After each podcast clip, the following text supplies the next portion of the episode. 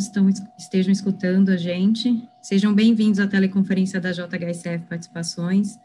Desculpem atraso, a gente teve uns probleminhas técnicos, mas a gente vai falar hoje sobre os resultados do quarto trimestre e do ano de 2020. Estão presentes hoje comigo, hoje, o Tiago Alonso de Oliveira, diretor-presidente, e eu, Mara Boaventura Dias, diretora de Relações com Investidores. Informamos que a apresentação será gravada e que todos os participantes estarão apenas ouvindo. Esse evento está sendo transmitido simultaneamente via YouTube, pela página da JHSF Participações e via webcast, podendo ser acessado no site de Relações com Investidores da JHSF, no endereço ri.jhsf.com.br e pela plataforma do MZIQ, onde a apresentação também está disponível para download. Por favor, faça sua pergunta pelo webcast, clicando em Pergunta ao Palestrante. Antes de prosseguir, gostaríamos de esclarecer que eventuais declarações que possam ser feitas durante essa teleconferência relativas a perspectivas de negócios, projeções e metas operacionais e financeiras da JHSF constituem crenças e premissas da diretoria da companhia, bem como informações atualmente disponíveis. Elas envolvem riscos e incertezas, pois se refere a eventos futuros e, portanto, dependem de circunstâncias que podem ou não ocorrer. Alterações na política macroeconômica ou na legislação e outros fatores operacionais podem afetar o desempenho futuro da JHSF e conduzir a resultados que diferem materialmente daqueles expressos em tais considerações futuras. Agora gostaria de passar a palavra para o Tiago, que iniciará a apresentação. Por favor, Tiago, pode prosseguir. É, Mara, boa tarde, boa tarde a todos. É, obrigado por aqueles que estão aqui para acompanhar os nossos resultados. É, a gente trouxe aqui numa primeira página os destaques daquilo que, que a gente percebeu aí de mais importante durante o ano de 2020. É, queria começar, na realidade, primeiro com um grande agradecimento aí às 3.200 pessoas do time da JHSF pela dedicação, pelo empenho, é, pelos resultados que eles nos ajudaram aí a entregar num ano é, tão desafiador quanto foi é, o ano de 2020. É, fruto do trabalho desse time, a gente trouxe um resultado consolidado aí durante o ano, com crescimento da receita líquida da ordem de 84%, o lucro bruto cresceu 162%, um crescimento da ordem de 245% no EBITDA ajustado, e o lucro líquido praticamente dobrou com relação ao apresentado no ano de 2019. É, como destaque na área de incorporação, a gente viu as vendas é, crescerem é, praticamente 230%, é, e a companhia também fez dois investimentos importantes para o desenvolvimento futuro de novos negócios, que foram dois terrenos, um no Complexo Boa Vista e o segundo é, aqui no entorno do Cidade Jardim. Na divisão de renda recorrente, nós abrimos dois shoppings, o BV Market e o CJ Shops, além eh, da abertura de novas operações de varejo. Eh, na área de hospitalidade e gastronomia, foram três restaurantes abertos, a criação do produto Selecione Fazano, e nós percebemos uma atividade dos hotéis de lazer com uma ocupação durante o, período mais do final do ano, também em níveis aí bastante elevados. Por fim, na, atividade do aeroporto, eh, nós eh, atingimos eh, a, capacidade que tínhamos disponível no primeiro trimestre.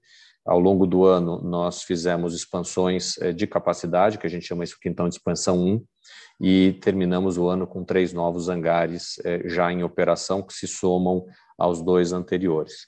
Então, apesar da, das adversidades vividas aí por, por conta da pandemia, a companhia é, soube é, gerir ou gerenciar é, a sua, os seus aspectos operacionais de curto prazo, mas também sem perder de vista a construção estratégica de médio e de longo prazo, com todos esses passos que a gente acabou de, de passar por aqui.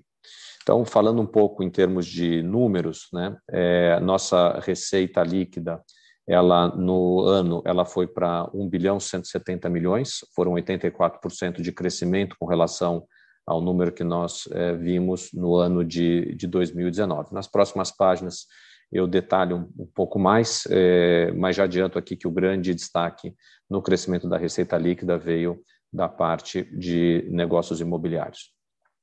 É, o lucro bruto também teve um crescimento importante, a gente cresceu de 308 para 810 milhões, portanto, quase 500 milhões, aqui um pouquinho mais do que 500 milhões de crescimento de, de lucro bruto.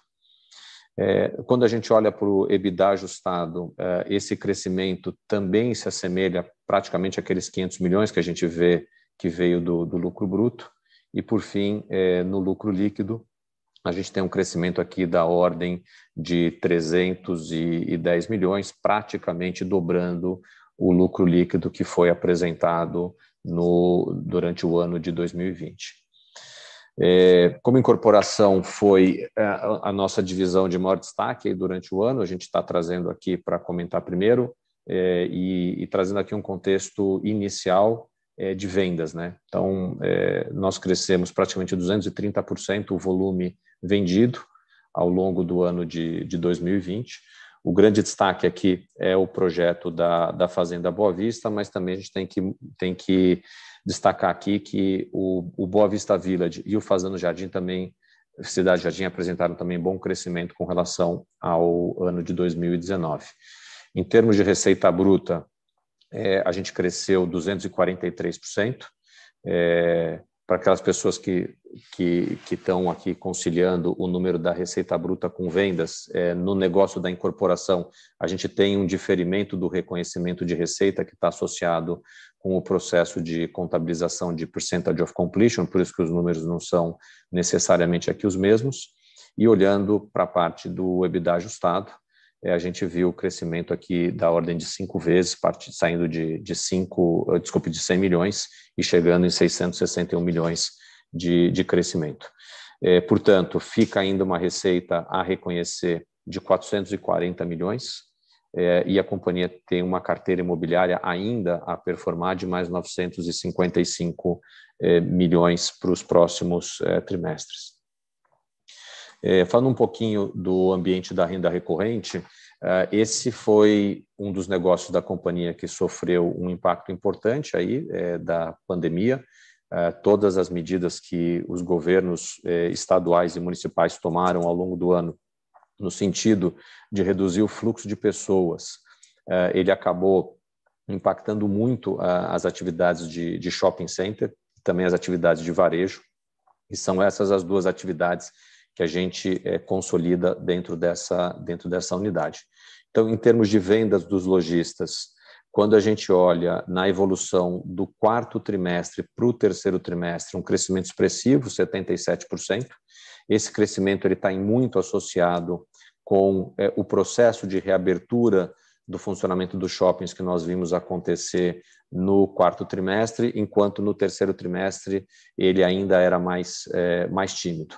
E quando a gente também compara o crescimento do, do quarto trimestre de 20 contra é, o quarto trimestre de 19, a gente vê um crescimento aí da ordem de 10,4%. Então, é, numa condição quase é, igual de comparação, que seria o quarto trimestre de 20 contra o quarto trimestre de 19, é, a gente teve aí 10,4% é, de crescimento nas vendas do, dos lojistas. É, olhando, é, por outro lado, o total né, do ano, a gente teve uma queda de 21,9%, e, e, e, isso está muito associado com o período em que os shoppings tiveram as suas operações é, muito restritas em função aí desse, desse ponto já explicado é, dos, dos decretos estaduais e municipais. É, custo de ocupação, é, a gente viu mais um trimestre de, de evolução, é, a gente está tá no nível que julga bastante saudável em termos de custo de ocupação, é, tanto no que diz respeito à evolução do trimestre contra trimestre, como também aquela evolução é, anual. Então, esse patamar abaixo de 10 é um patamar que nos deixa é, aí tranquilos. Do ponto de vista de taxa de ocupação, a gente manteve estabilidade de ocupação no portfólio como um todo entre o terceiro e o quarto trimestre de 2020, e o mesmo aconteceu entre o ano de 2019 e o ano de 2020. É, essa taxa de ocupação é, que a gente tem, ou a vacância, se, a gente puder colocar dessa maneira, de 3%, ela está é, mais concentrada em dois shoppings que a companhia tem na região norte na região nordeste, um em Manaus e outro em Salvador. É, os shoppings nossos na região é, sudeste, mais precisamente no estado de São Paulo, estão virtualmente aqui é, sem, sem vacância. Destacar também rápido aqui alguns indicadores operacionais dos shoppings, né, o, o Same Store Sales, o Same Area Sales, todos os indicadores S no quarto trimestre com relação ao terceiro, ao terceiro trimestre vieram positivos ainda que no ano, por conta é, do que aconteceu principalmente no segundo e no terceiro trimestre, é, eles são negativos com relação ao ano de 2019. É, do ponto de vista de receita, é, a receita trimestre contra trimestre, ou seja, quarto trimestre contra terceiro, cresceu 87%. É, na comparação anual, ela, ela caiu no acumulado é, 20%. É, em termos de lucro bruto, a mesma coisa que a gente está vendo sempre na comparação do trimestre, uma melhora expressiva, ainda que no que diz respeito ao comparativo anual, é, tem, tem um impacto que dá para a gente perceber tanto no lucro bruto quanto é, no, no EBITDA ajustado é, do, período, do período acumulado. Eu queria destacar, é, é, para quem estiver nos acompanhando aqui, que todos os descontos que a companhia concedeu é, para os lojistas ao longo desse período, ele foi tratado como é, de forma definitiva. Portanto, não houve nenhum diferimento do efeito desse desconto para ser registrado é, em trimestres é, futuros, o que, do nosso ponto de vista, traz análise desse resultado que a gente está apresentando é, é, mais factível aí com relação àquilo que é a nossa expectativa com relação à recuperabilidade de, é, de efeitos aqui de linearização. É, passando aqui para o próximo grupo, a parte de hospitalidade e gastronomia, é, a gente também vai perceber aqui é, alguns efeitos que são semelhantes àqueles que a gente já mostrou para shoppings, é, uma vez que também é, os restaurantes e os hotéis tiveram impactos aqui, principalmente no segundo início do, início do terceiro trimestre, com relação a, a ocupação e a funcionamento, é, mas no quarto trimestre uma situação já mais é, próxima de uma normalidade. Então, diária média, a gente viu até um crescimento do quarto trimestre contra o terceiro trimestre, e no ano contra ano também é, um crescimento aí de quase 11%. É, na RevPar, o, o, quarto trimestre contra o terceiro, é, 23% de crescimento, ainda no ano, é, praticamente aqui uma estabilidade. Em termos de couvert, de couvert vendido, é, no, no, quarto trimestre, a gente teve um, uma expansão importante de quase 100% com relação ao que foi verificado no, no, no, terceiro trimestre. No ano, uma queda da ordem de 35%. É, e, por fim, em termos de couvert médio, a gente, é, ao longo do ano, mexeu um pouquinho na, na composição dos restaurantes, o que acaba é, mexendo com a característica de ticket médio. Ainda assim, no, no, no, comparativo terceiro contra quarto trimestre, uma evolução de quase 17% no couvert médio, e no, no, comparativo ano contra ano, uma queda de quase 8%. É, eu, eu, queria fazer uma pausa aqui só para fazer uma reflexão junto com vocês de que é, a nossa percepção estando à frente da operação dos restaurantes, dos hotéis e também dos shopping centers, foi que no momento em que houve uma flexibilização para a volta do fluxo de pessoas, a gente sentiu eh, esse fluxo vir e vir de uma maneira muito forte. E eu acho que é isso que essa comparação que nós trouxemos para vocês do terceiro trimestre com relação ao quarto trimestre, ela mostra em termos de comportamento dos, dos nossos clientes. E era o que a gente queria destacar aqui como um ponto a, a ser acompanhado aí para os próximos trimestres. É, falando ainda da parte de hospitalidade e gastronomia, mas traduzindo isso agora é, em termos é, de DRE, a gente viu trimestre contra trimestre também um crescimento de praticamente 100% da receita líquida, no ano, tem uma perda de quase 37% com relação a 2019. Mais uma vez aqui quero enfatizar, os efeitos do segundo e do terceiro trimestre nesse negócio foram severos, é, mas com a reabertura das operações a gente é, conseguiu é, demonstrar que é, o negócio em si segue atrativo e a gente recupera fluxo receita uh, e rentabilidade de uma maneira uh, relativamente rápida aqui Tá? É, na comparação anual, a gente viu a companhia sair nessa divisão de um resultado positivo, um EBITDA ajustado positivo de 27 milhões no ano passado para menos 15 ao, ao, longo do ano, sendo que boa parte desse menos 15 ele está no segundo e no terceiro trimestre, uma vez que no primeiro e no quarto trimestre, vou chamar aqui primeiro e quarto trimestre de 20 como mais próximos de um, de um ambiente de é, normalidade, é, a gente teve é, números que foram positivos. passando para o próximo bloco, aqui o aeroporto. o aeroporto foi inaugurado no quarto trimestre de 19, bem no finalzinho, portanto, os números de comparação nem seriam bons mas a exemplo do que nós fizemos para a parte dos eh, shoppings e também dos, dos restaurantes e dos hotéis, a gente trouxe uma, uma análise aqui evolutiva com relação ao terceiro trimestre. Então, em termos de movimentos, cresceu cerca de 34%. No, no quarto trimestre contra o terceiro, e no, no volume de combustível vendido é, ou no abastecimento, como a gente chama aqui internamente, ele cresceu é, pouco mais do que 50%. É, a destacar que, finalzinho do ano, a ANAC aprovou o início das operações da Expansão 1. Nesse momento, a gente está operando o aeroporto com 55 mil metros quadrados de capacidade de hangaragem e de pátio. Então, a fase que nós estamos no aeroporto nesse momento é de aumentar a utilização dessa capacidade dos 55 mil é, metros quadrados, é, e, e, com isso é, a gente tem aumentado aí progressivamente a quantidade de aeronaves que estão permanentemente angaradas é, conosco. É, em termos de, de, receita líquida, né, 24% praticamente de crescimento tri contra tri, 21% de crescimento de lucro bruto e praticamente 82% de crescimento no, no EBITDA ajustado. O aeroporto ele, ele, ele tem crescido uh, a sua margem é, é, trimestre a trimestre, e acho que esse, esse é um trabalho que é, a, a comercialização de mais é, capacidade dos hangares e dos pátios vão é, ampliar com o tempo a alavancagem operacional dessa divisão de negócios da companhia. Falar um pouquinho aqui para vocês, uma atualização rápida do, do desenvolvimento do nosso é, programa digital. Durante o ano passado, nós lançamos dois novos aplicativos, que foi o CJ Food, que hoje já tem mais de 20 restaurantes, além do, do aplicativo é, Fazano. É, na parte mais voltada para fashion, é, a gente viu o CJ Fashion é, crescer a quantidade de marcas, hoje a gente já tem mais de 400 marcas que estão em comercialização.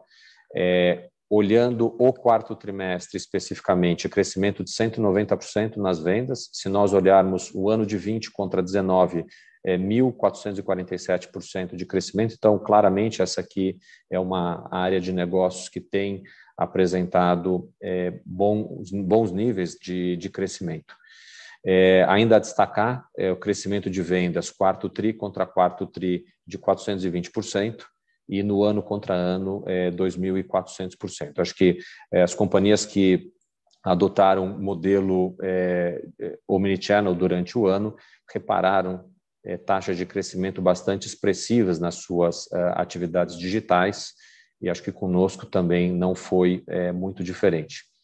É, por fim, mas não menos importante, é, a gente olhando a, os deliveries é, que o Fazano fez, cresceu nove vezes no, no ano contra ano, então claramente tem aqui uma, uma tendência das pessoas, é, tendência, e, e, acho que não só uma tendência, mas foi uma necessidade né, das pessoas saírem menos de casa, mas ainda assim quererem receber é, um, uma boa gastronomia em casa.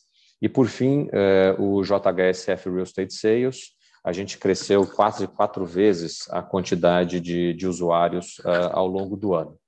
É, acho que a gente tem ainda algumas, algumas novidades aí para trazer em breve com relação à, à, sequência aqui do nosso desenvolvimento digital, mas entendíamos que era importante fazer essa atualização durante esse call de resultados. É, por fim, acho que ESG é um tema que hoje está na, na, agenda de, de, qualquer companhia, conosco aqui não é diferente. É, a gente está organizando uma série de, de ações internas e algumas até de natureza interna e queria dividir com vocês. Primeiro, do ponto de vista de eh, atenção a meio ambiente, eh, a companhia tem feito já há, há, décadas, isso não é um, não é um trabalho eh, de ontem, não, uma série de ações de preservação ambiental e de replantio de árvores. Nós trouxemos aqui dois, dois exemplos, que é, na parte da Fazenda Boa Vista, tanto preservação de matas nativas, como também de replantio de árvores, são praticamente 3 milhões de metros quadrados, onde é, tem uma ação ambiental clara e a gente nota é, uma evolução também bastante expressiva no que diz respeito à fauna. Então, fauna e flora aqui é, se recuperando fruto desse, dessa ação ambiental nossa. É, o Parque Catarina, que é onde a gente tem o aeroporto, onde fica o Catarina Fashion Outlet, a gente também tem um parque ali com aproximadamente 2 milhões de metros quadrados, é uma área de, de preservação ambiental e assim seguirá é, é, daqui para frente.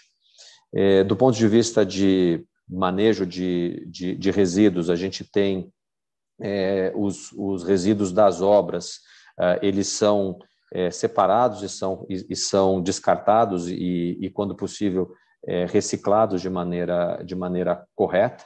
E a gente trabalha isso aqui também numa ação que ela é híbrido de ambiental com social, que é próximo a cooperativas de, de reciclagem. Acho que a frente social, que é a próxima, é, durante o ano, a gente deu bastante destaque aqui do que, do que vinha fazendo, né, é, em ações de apoio a, a, instituições filantrópicas. A gente tem, uma, tem um, uma parceria de muitos anos com o GRAAC, também com, com a Brace e com a comunidade do Jardim Panorama. É, são três entidades que a gente é, acompanha de perto aí o trabalho que, que fazem e valoriza muito aquilo que é, eles levam em termos de benefício é, para a comunidade. Eu acho que é, tanto a companhia quanto diversas pessoas que trabalham aqui conosco é, são inclusive é, diretamente engajadas aí também nessas nessas atividades. É, por força do Covid, a gente também fez várias doações aí ao longo do ano, doações essas, em alguns casos, de materiais, ou seja, equipamento, cestas básicas, remédios, equipamentos de proteção individual, é, mas também fizemos é, doações é, em recursos, em dinheiro, para algumas instituições que estavam precisando de apoio. temos dentro da companhia um, um programa de, de inclusão e, e, de, e, de, e de criar pluralidade, que é o mais diversidade. em termos de representação feminina, a gente tem 54% da, da força de trabalho que está na nossa holding hoje é, representada por mulheres e na nossa diretoria estatutária são 40% é, é, é, de representação feminina. É, por fim, é, em termos de governança, nós fizemos no final do ano passado um movimento de ampliação do Conselho de Administração. Hoje, 78% da composição do Conselho de Administração da companhia é independente. e esses conselheiros independentes são sempre a maioria nos sete comitês que a companhia é, tem hoje em funcionamento, é, sendo que é, alguns deles, inclusive, têm 100% da sua composição feita por membros independentes. É, e, por fim, é, a companhia tá, é, opera com o seu conselho fiscal implantado. Então, conselho de administração independente, sete comitês, todos eles com maioria independente, conselho fiscal em funcionamento.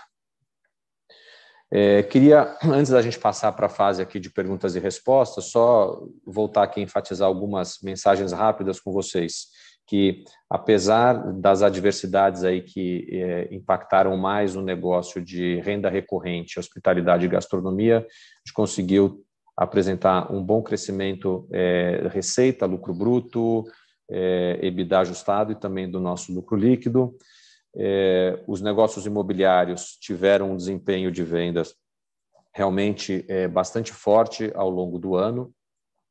Na frente operacional, a companhia não deixou de executar o seu plano estratégico que previa a abertura de shoppings, abertura de novos restaurantes, lançamento de novos produtos e também é, é, a parte de expansão do aeroporto e a sequência das nossas expansões de operações de varejo.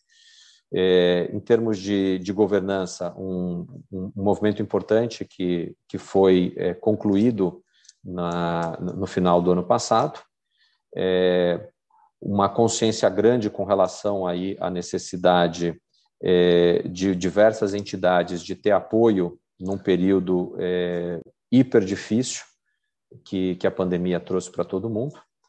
Ainda no ano passado, nós fizemos algumas, algumas, é, é, alguns movimentos que reforçam é, tanto a estrutura, que reforçaram né, tanto a estrutura de capital quanto aprimoraram o perfil do, do endividamento da companhia. É, e, por fim, é, a gente viu é, o crescimento da nossa base de acionistas ao longo do ano de ser quase 190%. Vimos também o crescimento da média diária de negociação das nossas ações. E, por fim, na virada do ano, as ações JHSF3 passaram a integrar o, Ibovespa. Hoje, as ações da JHSF já estão presentes em 11, 11 índices é, da, é, da B3, inclusive no principal, que é, é o Ibovespa. É, a gente vai abrir agora para as perguntas é, e respostas, e eu vou deixar aqui na tela de todos é, esses QR Codes. A, ideia aqui é convidá-los, quem puder ajudar qualquer uma das, das instituições que estão por aqui é, com relação à, à doação, fica aqui já, desde já o, o, nosso agradecimento com relação a esse ato de generosidade de vocês. Mara, por favor, me ajuda aí com as perguntas. Obrigada, Tiago. Iniciaremos agora a sessão de perguntas e respostas. Então, se, se, você tiver alguma pergunta, vai no webcast e clique em pergunta ao palestrante. Aí a gente, para encaminhar a sua pergunta. É, eu vou tentar selecionar aqui, Tiago, porque tem bastante pergunta, então vou tentar separar por segmento para ficar mais organizado. É, no, de incorporação, é, eu estou vendo bastante gente falando do, dos fortes resultados e pedindo uma visão nossa de como está as primeiras semanas, primeiros meses do ano e um, uma ideia de, de lançamento por cluster. Então, como que a gente pretende trabalhar cada cluster? É, tá bom, é, vamos lá. Eu acho que é, em termos de, de primeiro trimestre, acho que, e aqui serve para todos os negócios, é, a gente está vendo uma sequência do, é, do, do, movimento. É, então, acho que tem alguns impactos num ou no outro negócio aí em função do que foi o mês de janeiro e o mês de fevereiro com relação a, até a possibilidade de circulação de pessoas, é, horários de funcionamento. Então, é, acho que a minha mensagem que eu quero dividir com vocês, a gente não está vendo nada que é radical aqui em termos de, de mudança de cenário, porque mudou de ano. A gente está vendo uma, uma sequência aí desse, desse processo. É, em termos de lançamento de clusters, é, eu acho que a gente viu é, um lançamento no cluster Boa Vista, que foi o Boa Vista Village. A gente tem mais algumas fases é, para lançar e, e, e, vai seguir com esse, com esse movimento aí ao longo do, é, do ano. É, no, no cluster São Paulo, a gente está preparando aqui é, o projeto do, do Real Park é, e deve fazer o lançamento dele ainda dentro do, do ano de, de 2021. Uh, e uh, a gente está dando sequência também lá ao processo, ao projeto, melhor dizendo, do, do Parque Catarina. Então, acho que nas três frentes da companhia, no que diz respeito à incorporação, a gente está andando dentro do nosso objetivo de longo prazo. É, indo para o segmento de renda recorrente em shoppings, tem duas perguntas. É, é, o nosso custo de ocupação continua abaixo da média, né? É, tem uma pergunta aqui falando do nosso custo de ocupação ainda está abaixo da média das outras empresas. É, o que, que a gente, enfim, por que esse motivo e o que, que a gente acha que deve esse motivo de estar tá abaixo da média.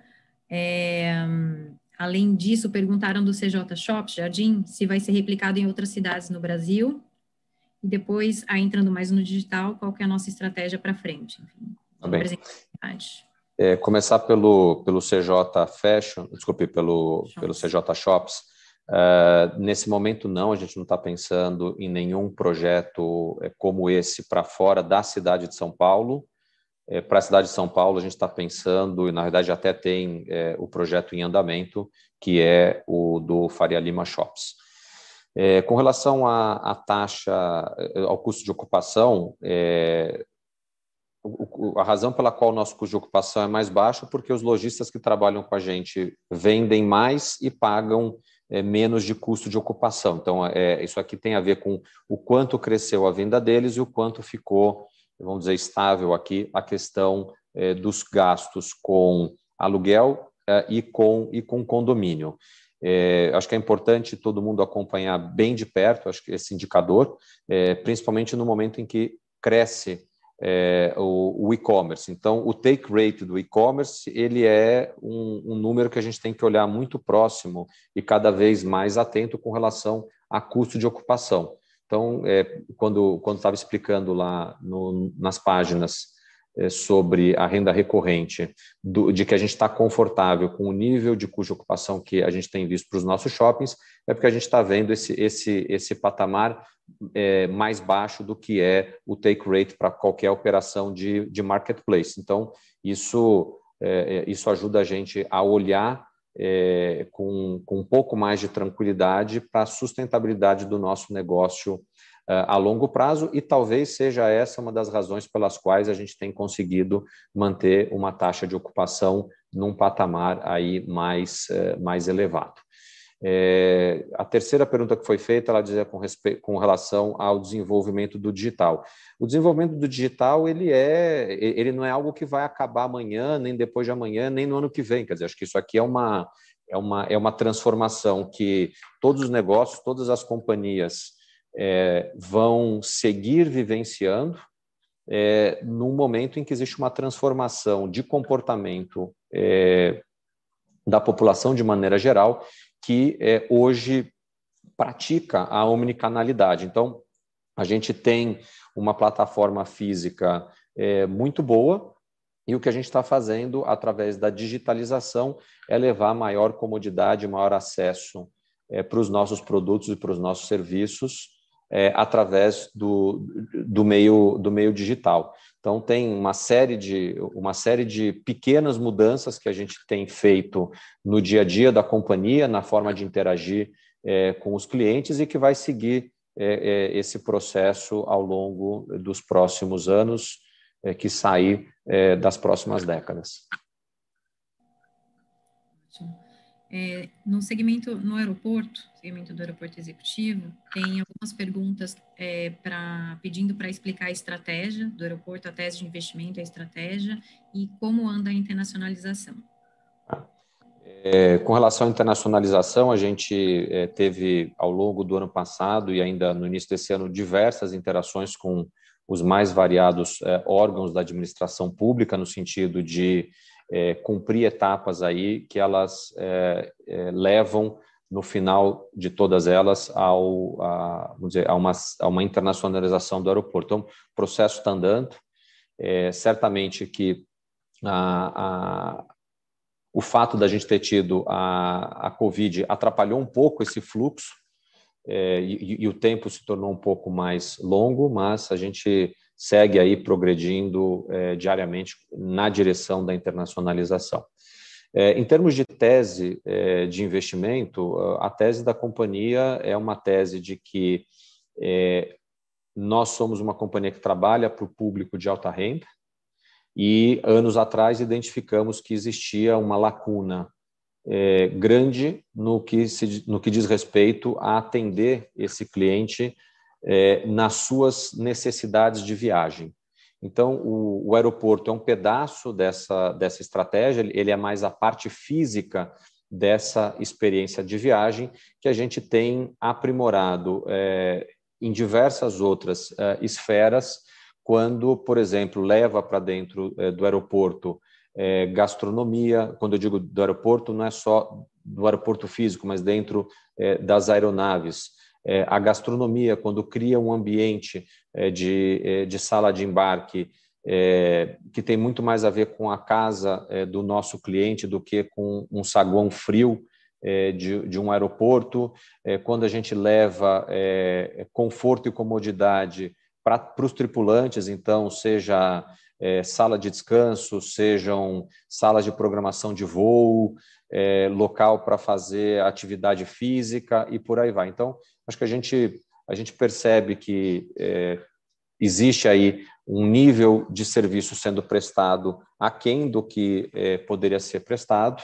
e a gente tem aos poucos é, trazido tudo isso para dentro do aeroporto e, dentre outros fatores, que não é só é, a maior pista privada do país, é, mas é uma das pistas mais longas que a gente tem em operação no país, inclusive comparando aqui com os aeroportos comerciais, aspectos de segurança, localização. É, é, existe aqui uma, uma, uma dezena, se não duas dezenas de fatores pelos quais é, a gente tem é, lutado aí no sentido de bem posicionar o São Paulo Catarina Aeroporto Executivo como a principal alternativa para a aviação executiva no país.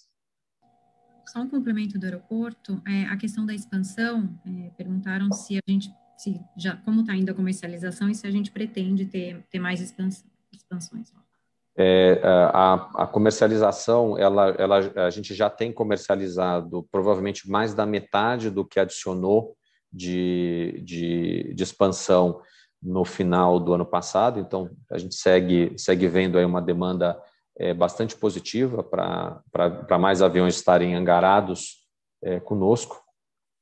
Uh, e uma vez que a gente é, tenha essa, essa nova capacidade ocupada, a gente deve sim dar um, um passo para adicionar novos hangares. Acho que a gente tem, do ponto de vista de área física no aeroporto, ainda muito espaço que a gente pode crescer, e o que a gente está fazendo é, é, investir o capital é, adicional que tem no aeroporto é, de acordo com essa demanda é, por espaço. E o último segmento, hospitalidade e gastronomia, uma pergunta bem recorrente é planos de expansão internacional, como andam esses planos? E se a gente, a, do, do, mesmo molde disso, do CJ Food, o delivery que a gente fez parceria com, né, juntou o digital com físico, se a gente pensa em outras parcerias ou tem algumas outras iniciativas para esse segmento? Eu acho que com relação a, vamos dizer, a, a parte de expansão internacional, é, a gente é, não parou de olhar durante o, o, período aqui da, da pandemia e acho que essa chacoalhada geral que o setor de turismo está é, tendo é, no mundo, é, talvez até é, ele possa trazer oportunidades é, é, que antes elas eram talvez mais distantes. É, com relação à a, a, questão de, de parcerias, né, é, eu acho que a gente é uma empresa aberto a, a, a se juntar com, com outras empresas no sentido de aprimorar é, a entrega é, para os nossos clientes. Então, em sendo benéfico para o cliente é, a gente vai parar e, e, e, escutar e até mesmo desenvolver aí soluções adicionais a todas aquelas que já foram feitas, principalmente no último ano, no que diz respeito à parte de gastronomia. Tem, tem só uma última pergunta é, de incorporação que voltou, que eu acho que vale a pena esclarecer. É, que foi, na verdade, tem mais de uma pergunta no mesmo tema, é explicar esse conceito do palo, palo alto lá no Parque Catarina. Então, eles estão tentando entender o que, que seria o, o Parque Catarina, o Catarina Tal e o Palo Alto, né? Vamos lá, o Parque Catarina, ele é a designação de uma área total de 7 milhões e 200 mil metros, que inicialmente era da JHSF, que com o passar do tempo ela foi dividida em dois pedaços, um de dois, cerca de 2 milhões de metros quadrados, que é uma área de preservação, e os outros 5 milhões é, essa é, é uma área para desenvolvimento imobiliário. Nesses 5 milhões, a gente tem cerca de 2,8 milhões de metros quadrados ocupados pelo, pelo, pelo aeroporto, é, alguma coisa é, próxima aí a 600, 700 mil metros que é, é o, o, atual Catarina Fashion Outlet e mais é, duas glebas de terras é, contínuas a ele, que estão no lado, é, no sentido capital interior, da, da rodovia Castelo Branco, e é, dentro, dessa, dentro dessa equação aqui sobrou algo próximo a 2 milhões, 2 milhões e pouquinho de metros quadrados, é, que é uma área que a XP Investimentos comprou para fazer o projeto da, da Vila XP, e na área que circunda o projeto da Vila XP, a JHSF vai desenvolver essa o Catarina Town, que é, a nossa inspiração é uma é um polo tecnológico é, com é, presença de é, é, players financeiros e é, desenvolvido num conceito de, de muita sustentabilidade e integração do trabalho com o viver. Então, isso daqui é, o, é, o, é a contextualização do, do projeto do Catarina Town. Acho que foram essas as perguntas. É, enfim, se eu deixei, eu acho que eu tentei ler tudo, tinha bastante. Se eu deixei de, de perguntar alguma coisa, algum, tocar em algum ponto específico, o e-mail do RI está disponível, ri.jhsf.com.br. É, o telefone também, né, 011 3702 5473. É, Tiago, eu passo a palavra de novo para você para encerrar, finalizar a nossa apresentação. É, bom, mais uma vez, obrigado a todos por terem participado. É, queria deixar mais uma vez uma mensagem é, profunda de agradecimento aí ao nosso time. É, parabéns pelo trabalho que vocês fizeram em 2020 é, e a gente segue aí 2021 para continuar entregando bons resultados para os nossos acionistas. Obrigado a todos pela participação. Mara, obrigado pela sua ajuda aqui durante a, a nossa é, conferência e também de público, parabéns aí pela sua recente é, promoção e nomeação como diretora de relação com investidores da companhia. Obrigada, prazer.